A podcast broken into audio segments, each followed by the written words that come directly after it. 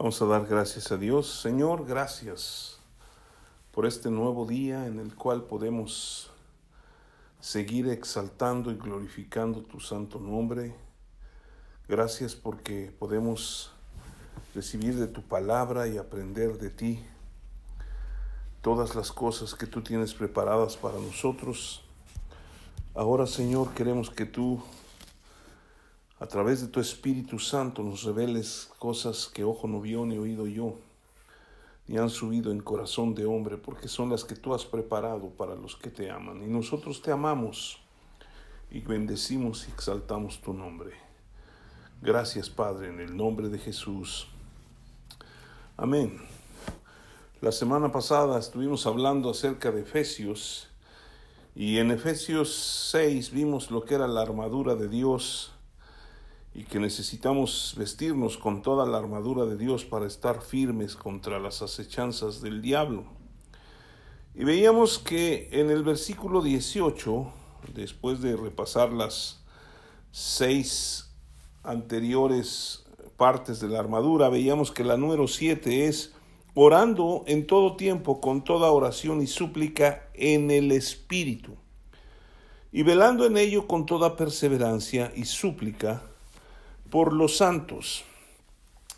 Y estaba orando y buscando al Señor en mis tiempos de devoción.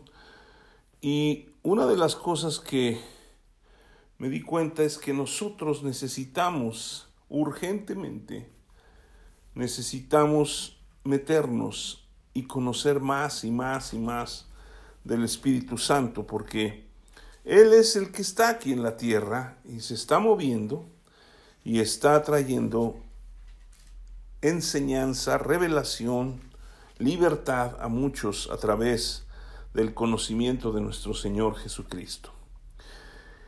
Y vemos en la palabra de Dios, vamos a hablar de, del poder del Espíritu Santo, vamos a tomar varias semanas, yo creo, hablando de lo que es el Espíritu Santo. Dios ha estado hablando a mi corazón cosas muy, muy tremendas, diferentes. No es que haya cambiado las cosas, pero pero ya estoy viendo otras cosas que no había visto antes en cuanto al mover del Espíritu de Dios. Y después de que Jesús murió y resucitó antes de que partiera al Padre, nuevamente y estuviera con él, ¿sí? Les dio instrucciones a sus discípulos y vemos en Hechos capítulo 1, si quieren abrir sus Biblias ahí, Hechos capítulo 1 nos muestra cosas muy interesantes porque habla de lo que Jesús estaba diciéndole a sus discípulos y es algo que nosotros tenemos que aprender. En el versículo 4 dice, y estando juntos les mandó que no se fueran de Jerusalén, sino que esperasen la promesa del Padre, la cual les dijo, oísteis de mí. Dice, porque Juan ciertamente bautizó con agua, mas vosotros seréis bautizados con el Espíritu Santo dentro de no muchos días. Y luego el versículo 7, bueno, le preguntan entonces los que se habían reunido, le preguntaron diciendo, Señor, ¿restaurarás el reino de Israel en este tiempo? Y les dijo, no os toca a vosotros saber las sazones, o los tiempos o las sazones que el Padre puso en su sola potestad y el versículo 8 es muy importante. Dice, pero recibiréis poder cuando haya venido sobre vosotros el Espíritu Santo, y me seréis testigos en Jerusalén, en toda Judea, en Samaria y hasta lo último de la tierra.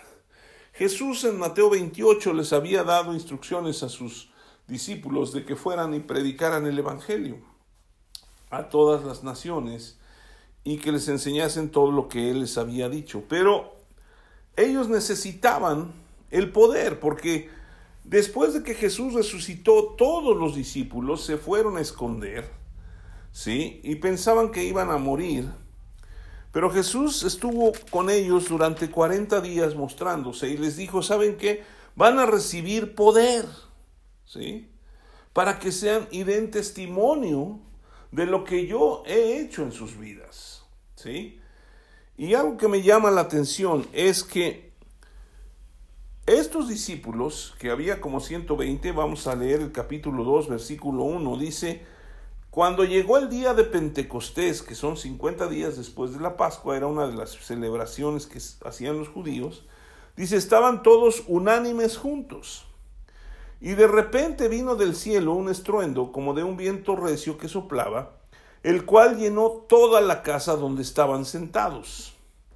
Y se les aparecieron lenguas repartidas como de fuego, asentándose sobre cada uno de ellos, y fueron todos llenos del Espíritu Santo, y comenzaron a hablar en otras lenguas según el Espíritu les daba que hablasen. ¿Sí? Aquí vemos cómo el Espíritu Santo irrumpió en ese lugar en el que estaban todos reunidos. Y vino y se hizo un estruendo como de un viento recio y todos fueron llenos del Espíritu Santo. ¿Sí? Y la manifestación externa de que fueron llenos del Espíritu Santo fue que oraban en otras lenguas. ¿Sí? Pero aquí vemos que esa llenura los llenó de poder, ¿sí? Les dio el poder del Espíritu Santo y entonces ellos pudieron levantarse. Vemos ahí al, al, apóstol Pedro levantándose y dando el primer discurso o primera prédica en donde tres mil personas se convierten a Cristo, ¿sí? Y vemos cómo fueron llenos del Espíritu Santo y estaban orando en otras lenguas. Los discípulos recibieron ese poder del Espíritu Santo y dieron testimonio a todas las naciones y nosotros hemos recibido ese testimonio también hasta el día de hoy por lo que pasó en el día de Pentecostés. Y se ha llenado la tierra, ¿sí? del conocimiento de Dios y hemos visto cómo a través del Espíritu Santo mucha gente ha sido y ha reconocido a Jesucristo como su Señor y Salvador. Vemos algo muy interesante, si quieren vamos a ver varias, varias escrituras, pero en, Juan capítulo 16, el Señor Jesús nos dice algo muy importante, ¿sí? Juan capítulo 16 y en el versículo 1 dice, estas cosas os he hablado para que no tengáis tropiezo. Os expulsarán de las sinagogas y aún viene la hora cuando cualquiera que os mate pensará que rinde servicio a Dios.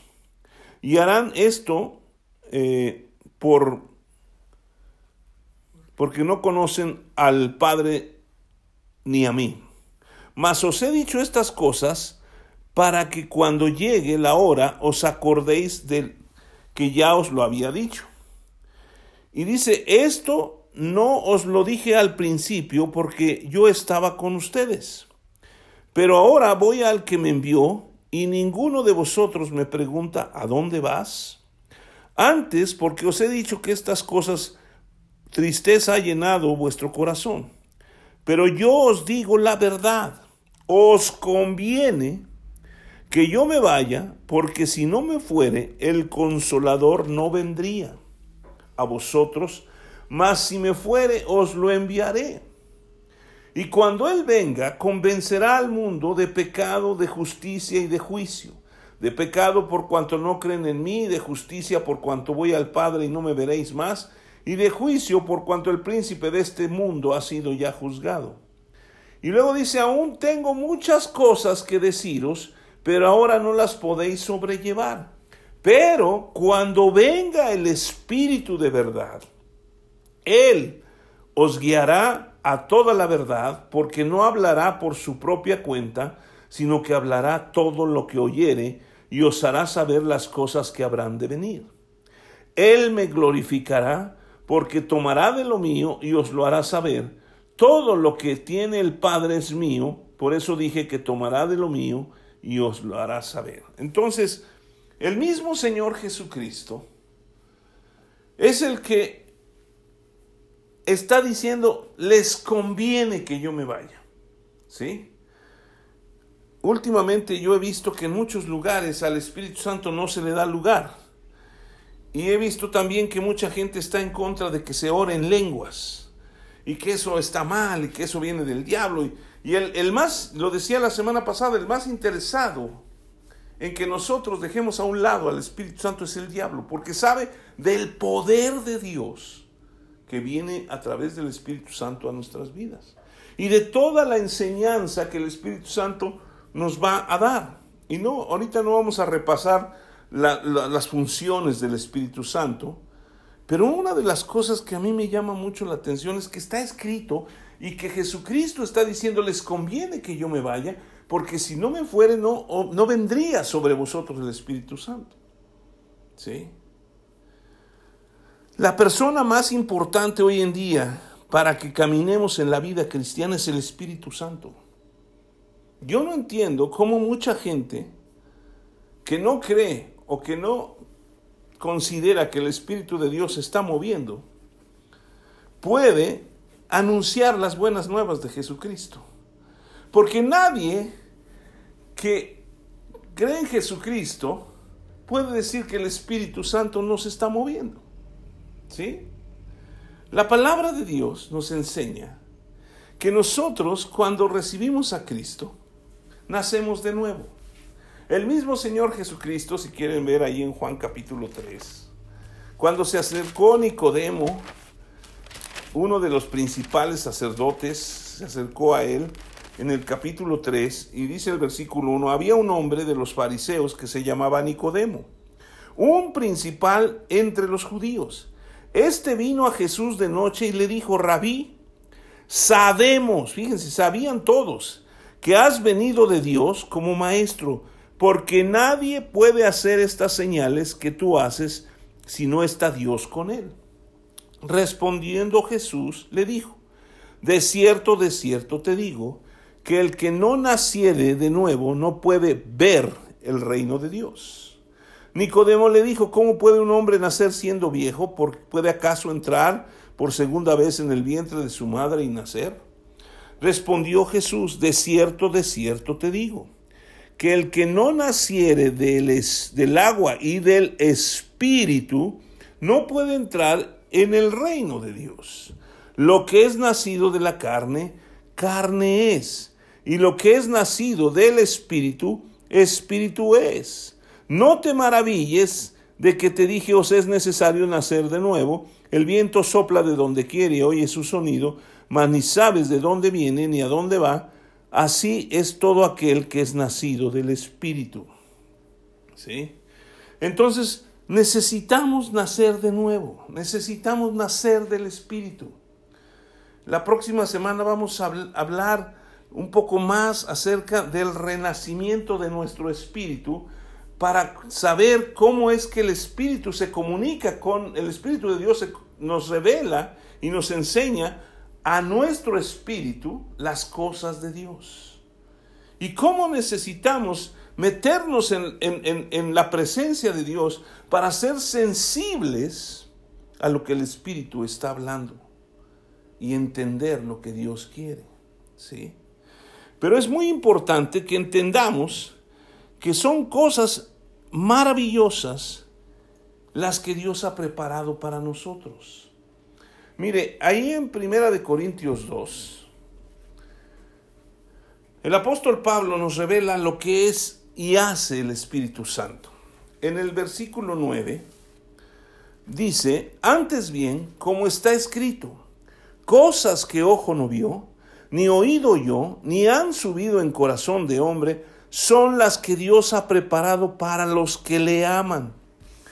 Pero Dios nos las reveló a nosotros por el Espíritu, porque el Espíritu todo lo escudriña, aún lo profundo de Dios. Porque ¿quién de los hombres sabe las cosas del hombre, sino el Espíritu del hombre que está en él? Así tampoco nadie conoció las cosas de Dios, sino el Espíritu de Dios.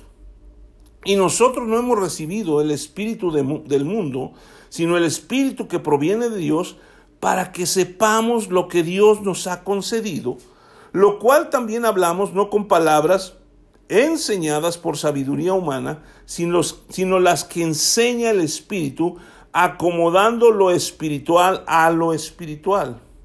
Pero el hombre natural no percibe las cosas que son del Espíritu de Dios, porque para él son locura y no las puede entender porque se han de discernir espiritualmente. En cambio, el espiritual juzga todas las cosas, pero él no es juzgado de nadie, porque ¿quién conoció la mente del Señor? ¿Quién le instruirá? Mas nosotros tenemos la mente de Cristo. Por muchos años, incluso siglos, el hombre ha cambiado y querido cambiar la sabiduría de Dios a través de enseñar lo que son filosofías de hombre. ¿Sí? Y quiere muchas veces enseñar a la gente desde el punto de vista del hombre las cosas de Dios. Pero las cosas de Dios solo las, sabe el Espíritu de Dios. Y aquí lo vemos, que el Espíritu de Dios escudriña aún lo profundo de Dios, como el Espíritu del hombre escudriña lo profundo del hombre. Y esto ha provocado grandes problemas, ¿sí? Porque han hecho que, que mucha gente considere que el Espíritu de Dios no se está moviendo. Y quiero decirle que cuando el Espíritu de Dios se mueve, suceden cosas preciosas, maravillosas, impresionantes. Lo vemos en Génesis, ¿sí? En el capítulo 1, versículo 1 dice, en el principio creó Dios los cielos y la tierra, y la tierra estaba desordenada y vacía, ¿sí? Y el versículo 2 dice, ¿qué dice? Y el Espíritu de Dios se movía sobre la faz del abismo, ¿sí? Versículo 3 dice, dijo Dios y empezó la creación y algo maravilloso, porque el Espíritu de Dios se movía sobre la faz del abismo. Y no podemos decir que el Espíritu de Dios no está haciendo nada hoy. Hay muchas personas que dan su opinión acerca de lo que es el Espíritu de Dios. Pero las cosas del Espíritu se tienen que discernir espiritualmente, no con la mente, no con las emociones, no con el intelecto humano. Necesitamos aprender cómo movernos en el Espíritu de Dios que ministra y enseña nuestro espíritu cuando nacemos de nuevo. Y eso lo vamos a ver la próxima semana. Pero yo quiero eh, mostrarles algo maravilloso. La misma Biblia nos enseña que el hombre utiliza huecas filosofías para engañar a los hombres mismos y aún gente que se supone que cree en Jesucristo. Mire, vaya conmigo a Colosenses capítulo 2 y versículo 8. ¿Sí? Colosenses capítulo 2, versículo 8. Dice así la escritura. Está hablando de la plenitud de vida en Cristo. Y dice una advertencia, mirad que nadie os engañe por medio de filosofías y huecas sutilezas, según las tradiciones de los hombres, conforme a los rudimentos del mundo y no según Cristo. ¿Sí? ¿Por qué? Porque en Él habita corporalmente toda la plenitud de la deidad. Está hablando de Jesucristo y vosotros estáis completos en Él, que es la cabeza de todo principado y potestad. ¿Sí? Pero lo importante es, dice, mirad que nadie os engañe por medio de filosofías y huecas sutilezas. Yo creo que esto va a causar controversia y yo asumo la responsabilidad. Pero hay muchas personas que dicen que el Espíritu de Dios no se está moviendo, que las lenguas son del diablo, y muchos son ministros supuestamente de Cristo. Y dicen que no, que no debes orar en lenguas y que no debes hacer esto. ¿Sabe qué? Nosotros necesitamos escudriñar las escrituras. Porque estamos siendo engañados. O más bien están siendo, porque nosotros no. En Romanos capítulo 1 también nos enseña cosas impresionantes respecto a lo que estamos hablando. Y en Romanos capítulo 1 hay algo impresionante que yo quiero que usted y yo he estado recibiendo de parte de Dios, lo entendamos. Desde el versículo 18 dice, porque la ira de Dios se revela desde el cielo contra toda impiedad e injusticia de los hombres que detienen con injusticia la verdad. Porque lo que de Dios se conoce les es manifiesto, pues Dios se los manifestó.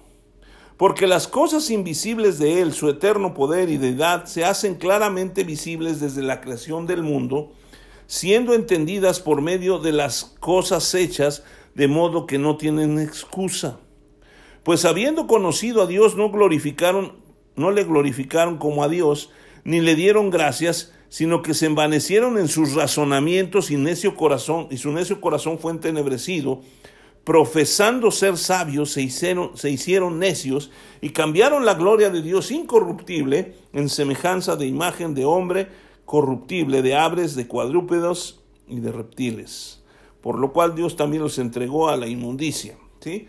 Pero aquí lo que yo quiero resaltar es que habiendo conocido a Dios, no le glorificaron a Dios ni le dieron gracias. ¿sí? Y su, todo fue porque se dice, no dieron gracia, sino que se envanecieron en sus razonamientos y necio corazón. Y su necio corazón fue entrenebrecido. La gente, ¿sí? Que protesta y que va en contra de lo que el Espíritu de Dios está haciendo y del mover del Espíritu de Dios, está mezclando sus propios razonamientos. Si nosotros leemos el capítulo 8 de Romanos, habla de vivir en el Espíritu y no satisfacer los deseos de la carne. Y cuando hablamos de nuestros propios razonamientos, estamos hablando en la carne. Y esto es muy peligroso, ¿sí? Porque se acuerdan cuando Jesús empezó a hacer milagros y echaba fuera demonios, sanaba a los enfermos. Ese es el poder del Espíritu Santo, ¿sí? Y cuando hizo esto, los fariseos y los religiosos de su tiempo le acusaron y le dijeron que demonio tenía, que por Belcebú echaba fuera a los demonios. ¿Sí? Y esto es muy muy duro porque Jesús les dijo que todo pecado le sería perdonado, pero la blasfemia contra el Espíritu de Dios no sería perdonada. Y muchas personas ya sea por ignorancia, por necedad, por tradición. Muchas veces han hablado en contra de lo que el Espíritu de Dios está haciendo y se está moviendo. ¿Sí? Y esto es lo que quiere el diablo. ¿Por qué? Porque el diablo no quiere que nosotros hagamos las cosas que Jesús hizo. ¿Sí? Mire, vaya a Romanos capítulo, digo a Juan capítulo 14. ¿Sí? Juan capítulo 14 nos enseña cosas impresionantes. Y en el versículo 9, eh, bueno, en el versículo 8 Felipe le dijo, Señor, muéstranos al Padre y nos basta. Jesús le dijo, tanto tiempo hace que estoy con vosotros y no me habéis conocido, Felipe.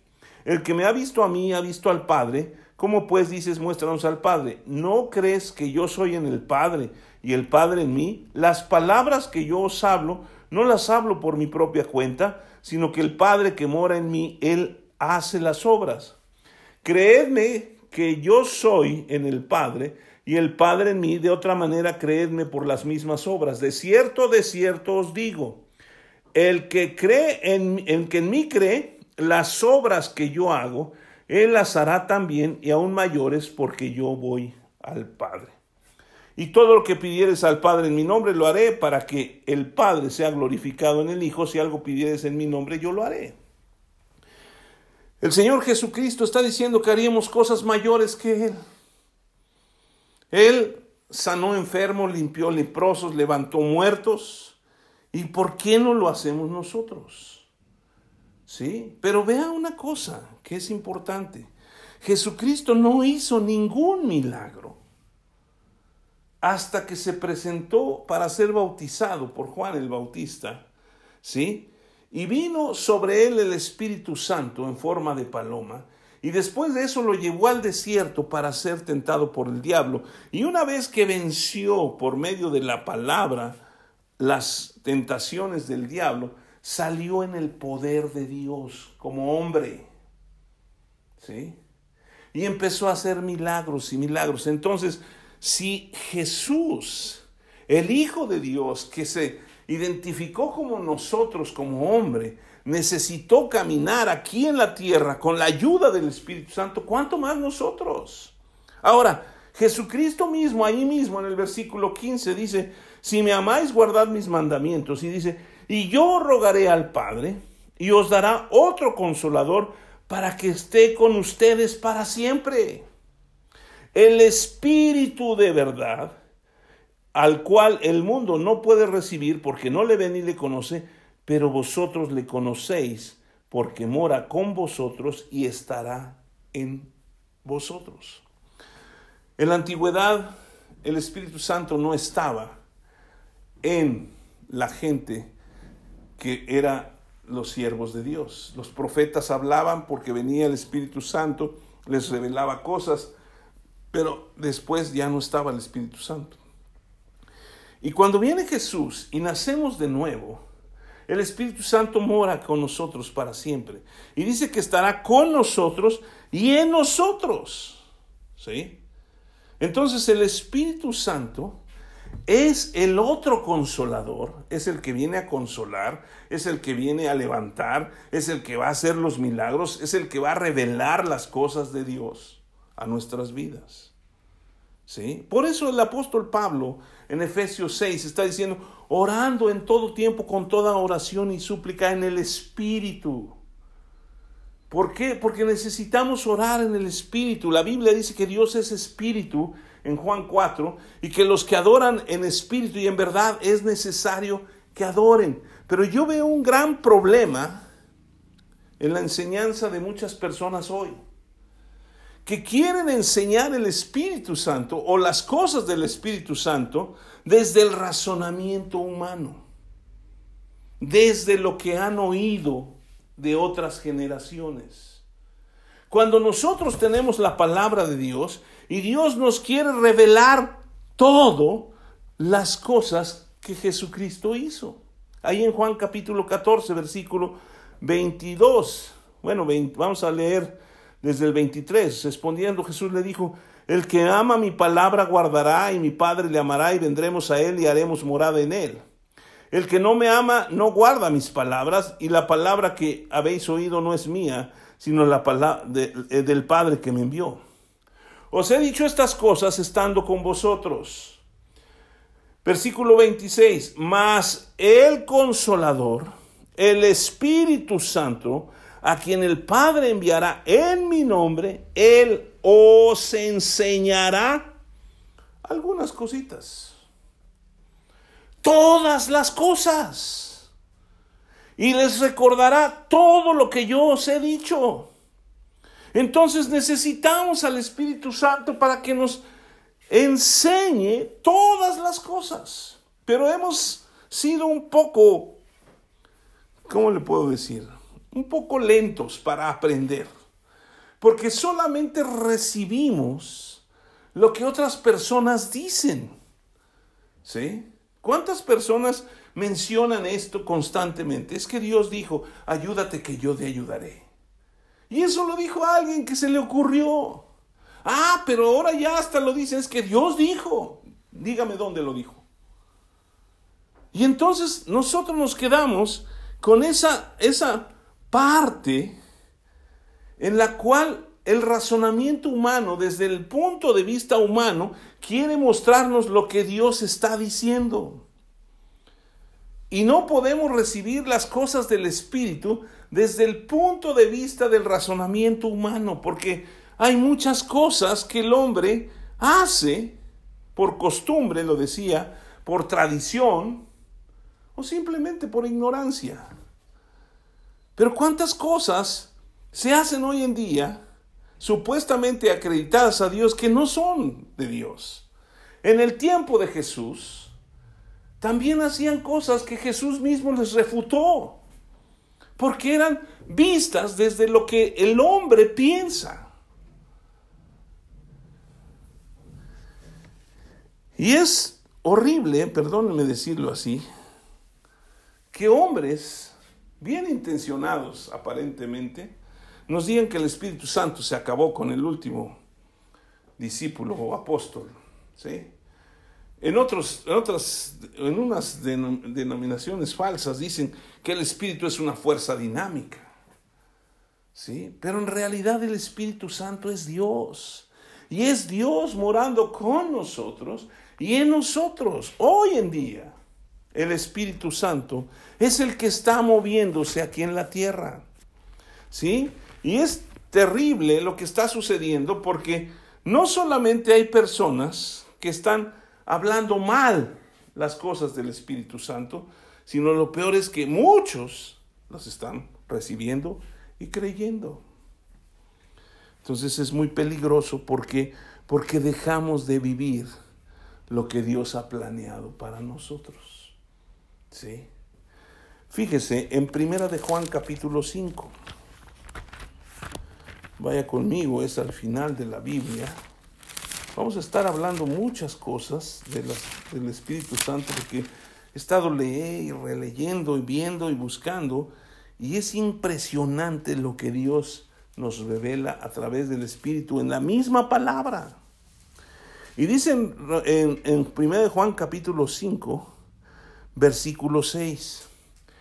Este es Jesucristo que vino mediante agua y sangre, no mediante agua solamente, sino mediante agua y sangre. ¿Se acuerdan que le dijo en Juan 3 Jesús a Nicodemo? Que era necesario que naciéramos del agua y del espíritu, ¿sí? Después vamos a hablar sobre eso. Dice el versículo 7, a ver, dice, vamos a leerlo tres veces. Este es Jesucristo que vino mediante agua y sangre, no mediante agua solamente, sino mediante agua y sangre, y el Espíritu es el que da testimonio, porque el Espíritu es la verdad. Porque tres son los que dan testimonio en el cielo, el Padre, el Verbo, que es Jesucristo, y el Espíritu Santo, y estos tres son uno. Y luego dice el versículo 8, y tres son los que dan testimonio en la tierra el espíritu, el agua y la sangre, y estos tres concuerdan.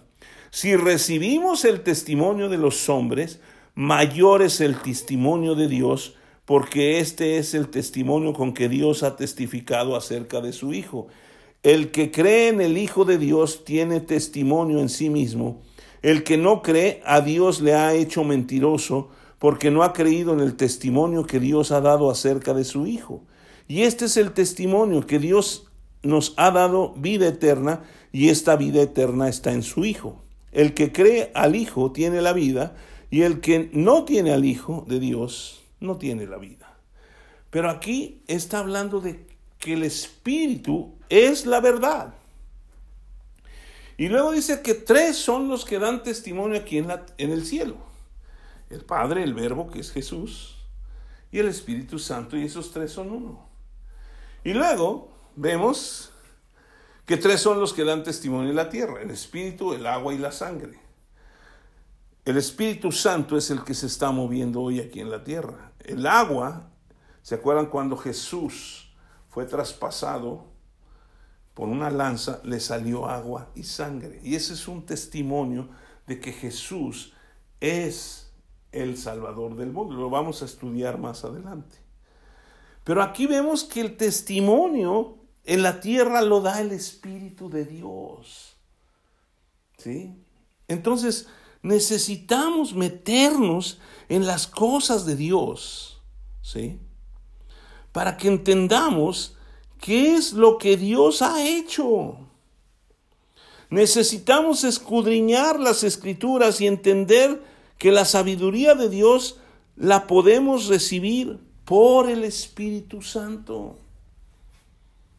Pero somos flojos. ¿Sí? Somos flojos en el escudriñar la escritura, en el entender lo que Dios está hablando, lo que está enseñando, lo que nos quiere revelar Dios a través de su Espíritu. Y solamente nos comemos lo que nos dan a través de predicaciones que muchas veces nos equivocamos cuando predicamos. Y tenemos que tener cuidado. Nosotros como predicadores, pero también el que escucha necesita estar atento. Miren, les voy a poner un ejemplo. En Hechos capítulo 17, había un pueblo, ¿sí? Que recibió el testimonio del apóstol Pablo. Y vaya que era el apóstol Pablo, o sea, no era Javier Espinosa, era el apóstol Pablo, ¿sí? Y ellos, en Hechos capítulo 17, cuando después de que, Pablo eh, hubo un alboroto en Tesalónica y andaba predicando en varias partes, llegó a este lugar y dice, inmediatamente los hermanos, en el versículo 10, enviaron de noche a Pablo y a Silas hasta Berea y ellos, habiendo llegado, entraron en la sinagoga de los judíos. Y estos eran más nobles que los que estaban en Tesalónica, pues recibieron la palabra con toda solicitud y hasta ahí quedó. ¿no? No, dice, escudriñando cada día las escrituras para ver si estas cosas eran así. Así que creyeron muchos de ellos y mujeres griegas de distinción y no pocos hombres. ¿Sí? Pero ¿qué hacían la gente de Berea? Escudriñaban las escrituras cada día para ver si lo que estaba diciendo Pablo era así. Y cuando corroboraron eso, muchos creyeron. ¿Sí? Entonces, algo que es tremendo es que cuando nosotros tenemos al Espíritu Santo en nuestras vidas, Él nos va a revelar las cosas que vienen en la Escritura. Él nos va a enseñar todas las cosas, nos va a recordar lo que Jesús habló y nos va a revelar las cosas que están en lo profundo de Dios. ¿Sí? Por eso es importantísimo que nosotros tengamos el testimonio del Espíritu Santo. Y no estemos diciendo, no, pues es que cuidado con las lenguas, porque no vienen de Dios. Si usted no ha experimentado el bautismo en el Espíritu Santo, no hable en contra de eso. Porque no sea que se esté peleando contra Dios.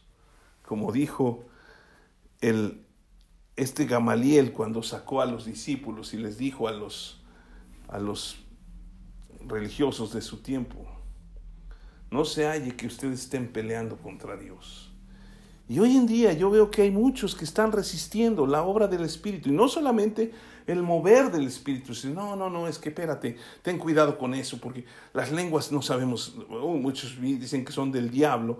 No, no, es que eso no, es que son, son religiosos, son, son este, ¿cómo nos llaman algunos?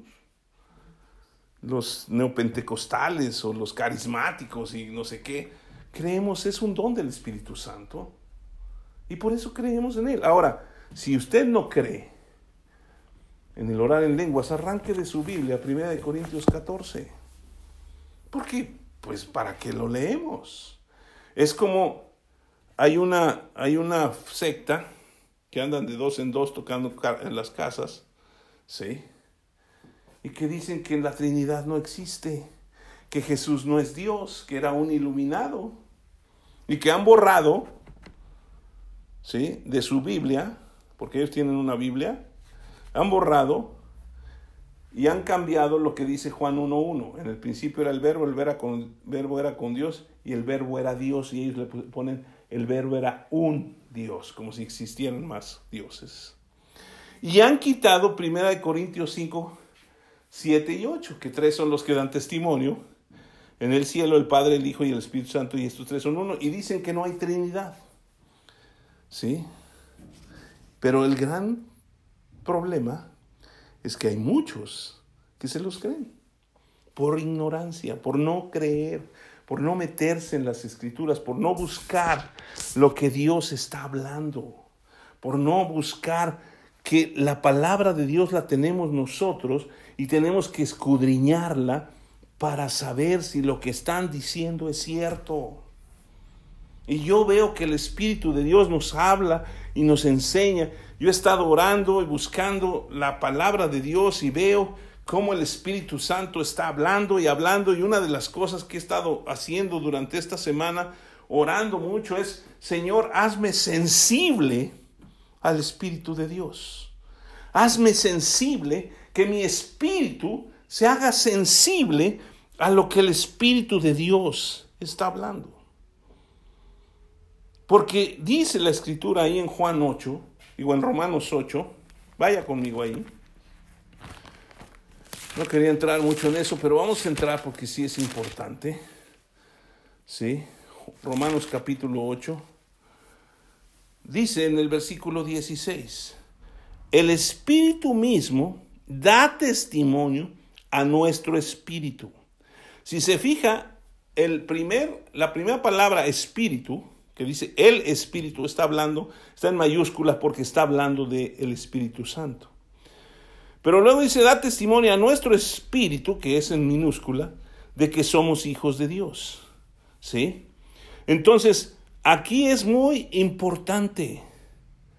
¿Sí? ¿Por qué? Porque nosotros necesitamos aprender a vivir en el espíritu.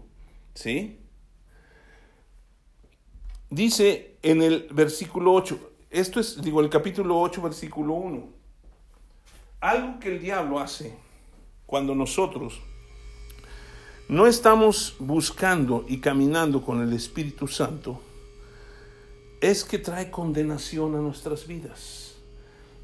Una de las cosas más fuertes que Satanás hace es decir, ¿cómo tú, siendo un pecador, vas a recibir el Espíritu Santo? No, no, no.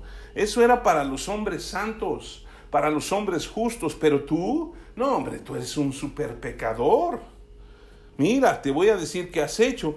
Y empieza a hacer que nosotros nos condenemos. Y entonces digamos, no, pues es que yo no puedo. No, no, no, pues eso no es para mí. Pero esto es para todos los hijos de Dios. El Espíritu Santo es para aquellos que creen en Jesucristo. Y dice el versículo 1, ahora pues ninguna, ¿cuántas? Ninguna condenación hay para los que están en Cristo Jesús, los que no andan conforme a la carne, sino conforme al Espíritu. Porque la ley del Espíritu de vida en Cristo Jesús me ha librado de la ley del pecado y de la muerte. ¿Cuál ley me ha librado del pecado y de la muerte? La ley del Espíritu de vida. Y está con mayúscula. Porque lo que era imposible para la ley, por cuanto era débil por la carne, Dios enviando a su Hijo, en semejanza de carne, de pecado y a causa del pecado, condenó el pecado en la carne, para que la justicia de la ley se cumpliese en nosotros, que no andamos conforme a la carne, sino conforme al Espíritu. Porque los que son de la carne piensan en las cosas de la carne, pero los que son del Espíritu en las cosas del Espíritu. Porque el ocuparse de la carne es muerte, pero el ocuparse del Espíritu es vida y paz por cuanto la mente carnal es enemistad contra Dios, porque no se sujeta a la ley de Dios ni tampoco puede. Y los que viven según la carne no pueden agradar a Dios. ¿Sí? Hasta ahí vamos a pararle tantito. ¿Qué es lo que Dios está hablándonos? ¿Qué es lo que el Espíritu nos puede revelar aquí? Primero que nada nos está diciendo a ustedes, ninguna condenación hay para ustedes. Si hemos recibido a Jesucristo y Él murió por nuestros pecados, Él ya pagó en la cruz un sacrificio que excede, yo así se lo digo, excede, el pago excedió los pecados del hombre. ¿Sí?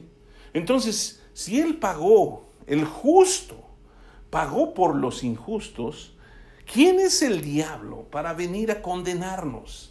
y decirnos que no somos hijos de Dios o que no podemos vivir en el Espíritu. Luego, ¿sí? La ley del Espíritu de vida que está en Cristo Jesús nos ha librado de la ley del pecado. Sí, nosotros vamos a pecar probablemente, pero no lo vamos a hacer deliberadamente, ¿sí? Cuando una persona ha sido tocada por el Espíritu de Dios, se transforma y lo que menos quiere es pecar. ¿Sí? Una persona puede conocer la palabra de Dios Y puede decir, no, sí, yo leo la Biblia y puede citarla y todo eso. Hace un rato estaba oyendo a un hombre de Dios y decía, pues hay quienes se bautizan, pero es como si metieras un diablo seco y sale un diablo mojado, porque no hay nada que haya transformado sus vidas mientras el Espíritu de Dios no está en sus vidas. Si no nacemos del Espíritu, solamente somos religiosos y podemos practicar muchas cosas que hacen, ¿sí? Como aquel que, que traía una Biblia grandota en, su, en sus brazos, ¿sí? Y todo el mundo lo veía que sonreía. Y entonces otros lo imitaron y compraron su Biblia para ver si se le pegaba algo, pero no era eso. No es lo externo lo que muestra quiénes somos, sino lo interno.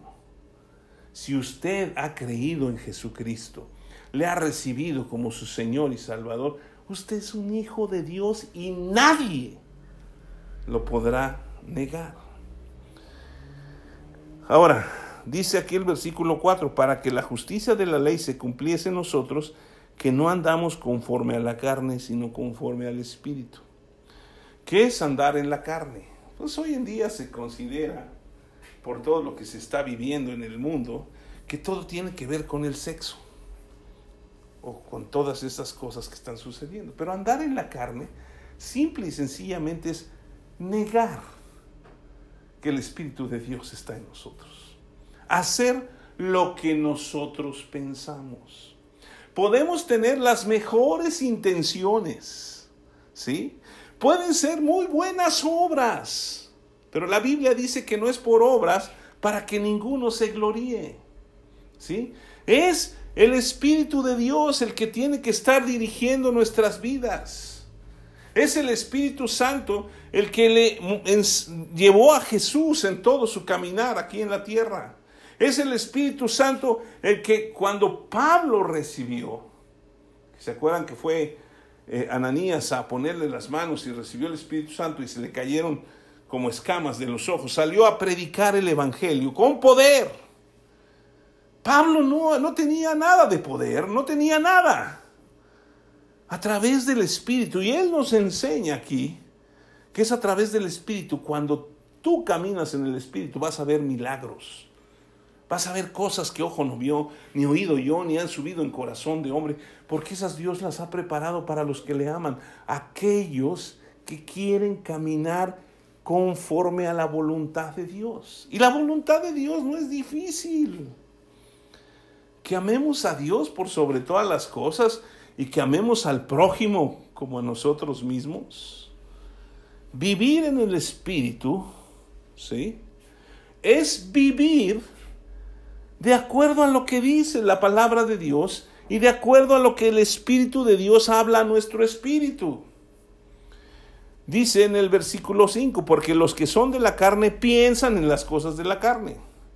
¿Sí? Los que son del Espíritu en las cosas del Espíritu. ¿Cuáles son las cosas de la carne?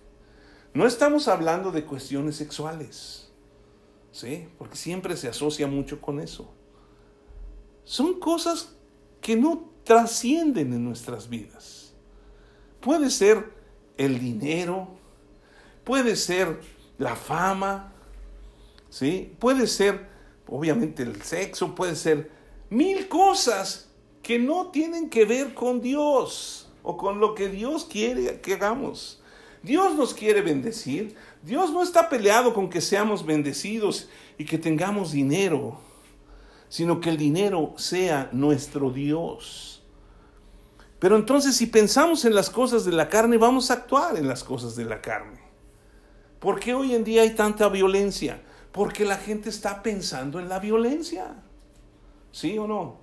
Y nada más este, andas en la calle y alguien se te cierra. A mí me dio risa. Ayer iba a dejar unas personas ahí por la autopista y venía un carro. Estaba llena la autopista. No se podía ir ni a la derecha ni a la izquierda. Y ahí yo. Pues íbamos como a 90 kilómetros por hora, no íbamos lento. Y venía una camioneta atrás que me prendía la luz y me prendía la luz y, y yo decía, pues ¿para dónde me hago? Él quiere pasar a fuerza. Y de repente, pues se abre un espacio a, un lado y yo me iba a pasar y él se pasa y se acelera y pum, se detiene porque los que iban adelante se detuvieron.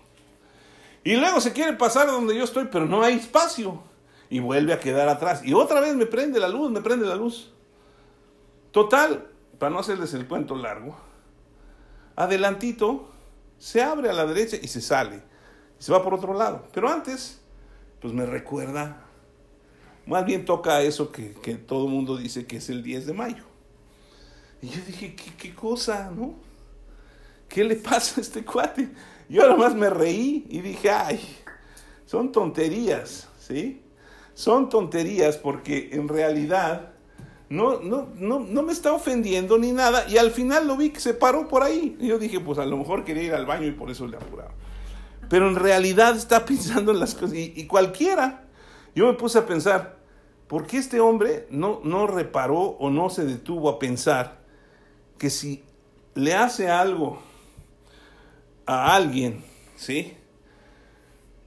Que traiga una arma y que sea igual de arrancado, pues que se salga atrás de él y que se lo vaya y se lo eche. Porque eso es lo que está pensando el hombre en cuanto a la violencia. Y no podemos vivir así.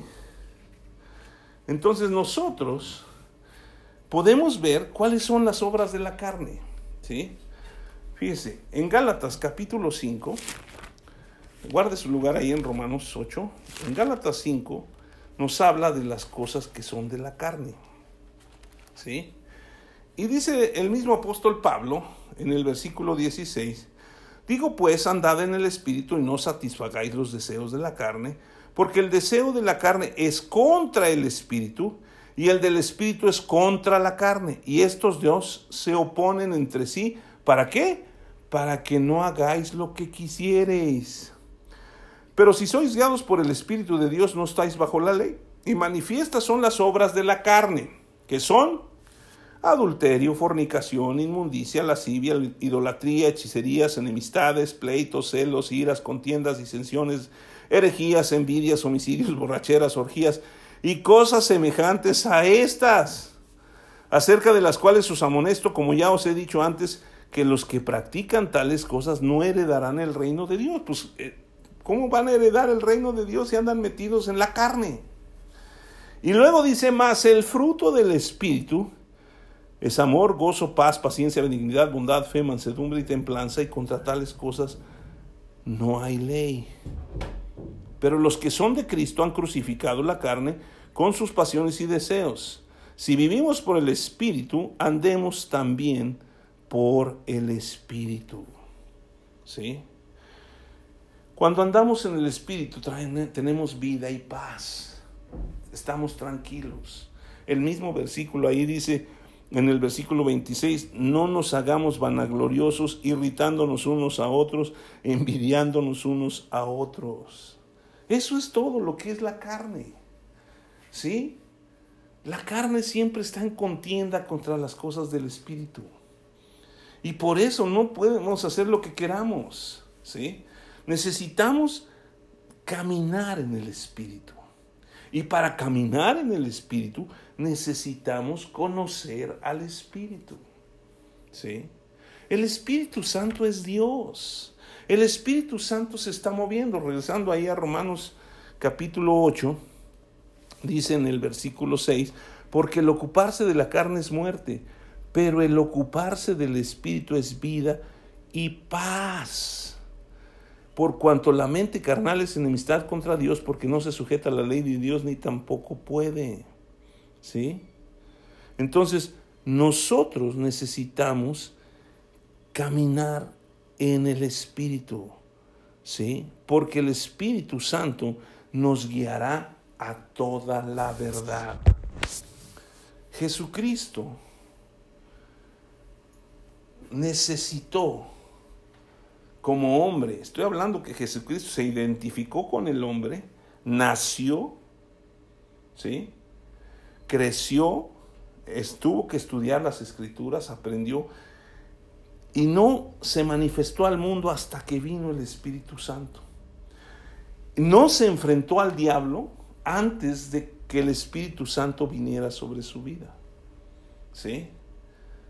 Por eso es importantísimo que consideremos que dentro de la armadura de Dios está el orar en el Espíritu. ¿sí? Cuando vino el Espíritu Santo a Jesús, ¿sí? el Espíritu lo guió y lo llevó al desierto para ser tentado por el diablo.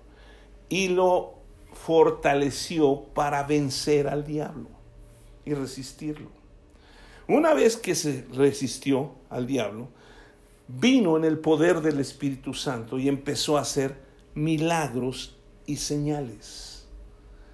Y todo el trayecto de Jesucristo en su ministerio, más o menos como tres años y medio, Él estuvo ayudado por el Espíritu de Dios. Y dice la Escritura que el Espíritu Santo estuvo con Él en la cruz y que el Espíritu Santo lo levantó de los muertos. Entonces, Jesucristo es nuestro mayor ejemplo de cómo caminar y vivir en el Espíritu. ¿Sí?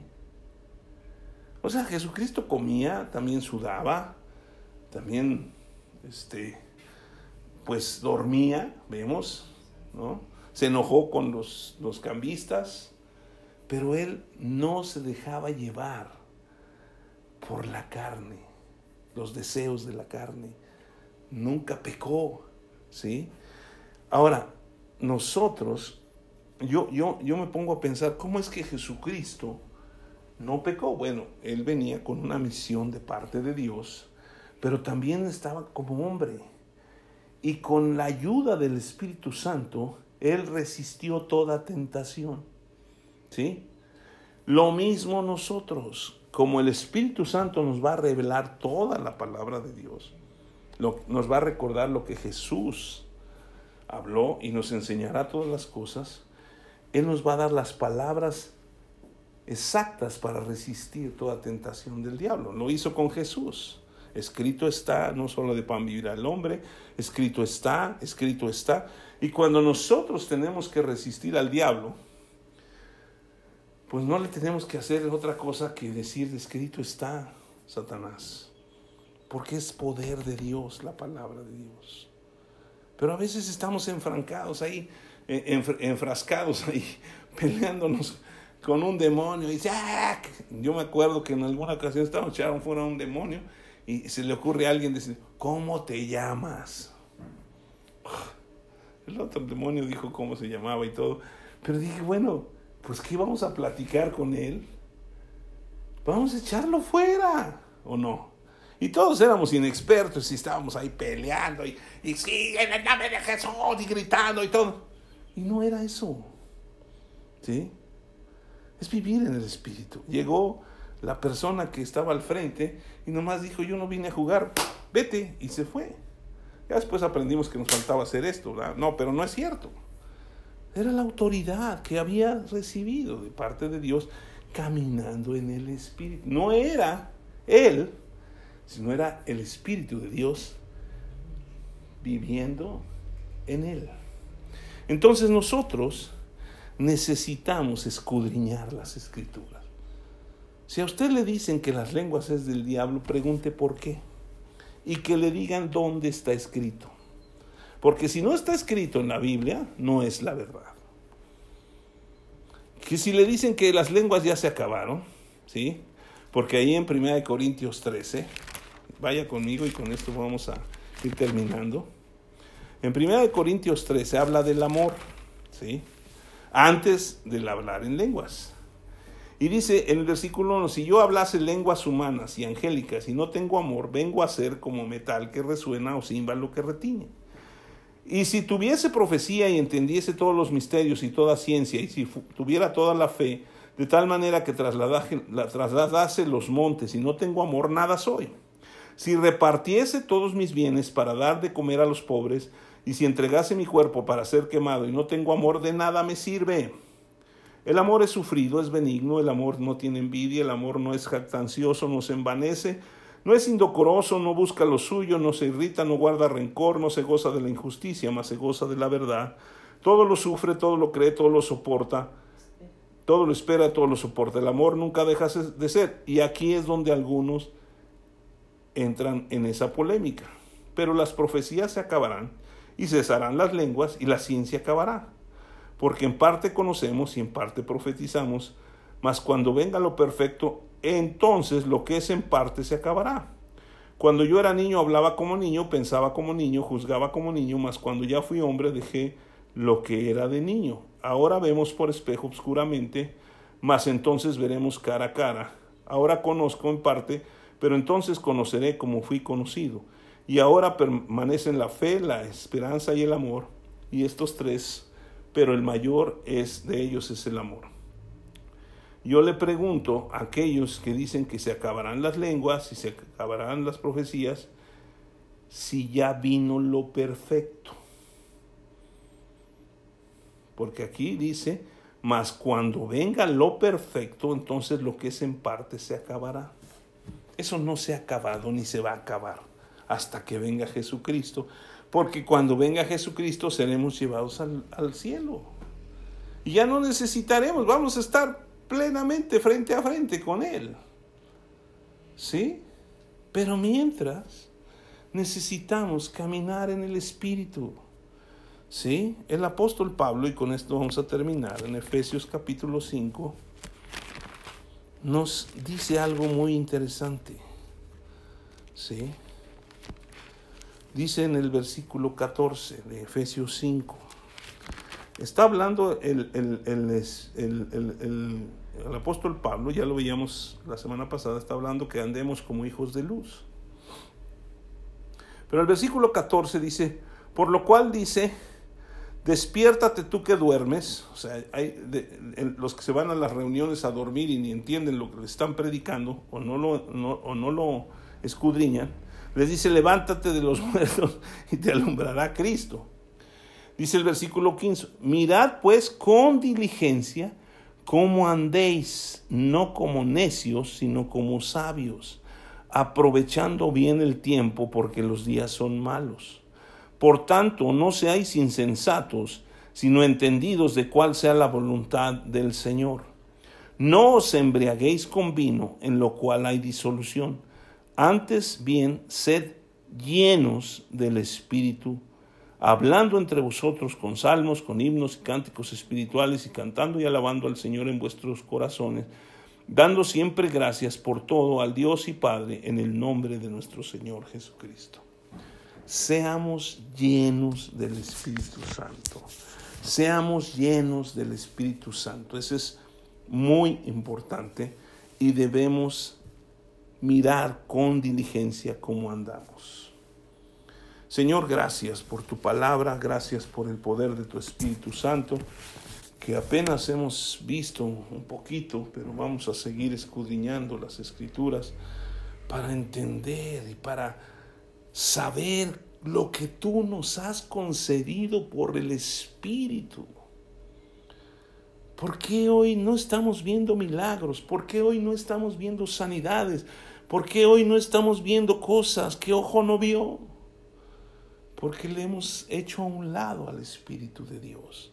Cuando tú dijiste que nos convenía que tú te fueras, porque si no, no enviarías al Espíritu de Dios. La promesa que tú nos hiciste. Señor, gracias por tu palabra.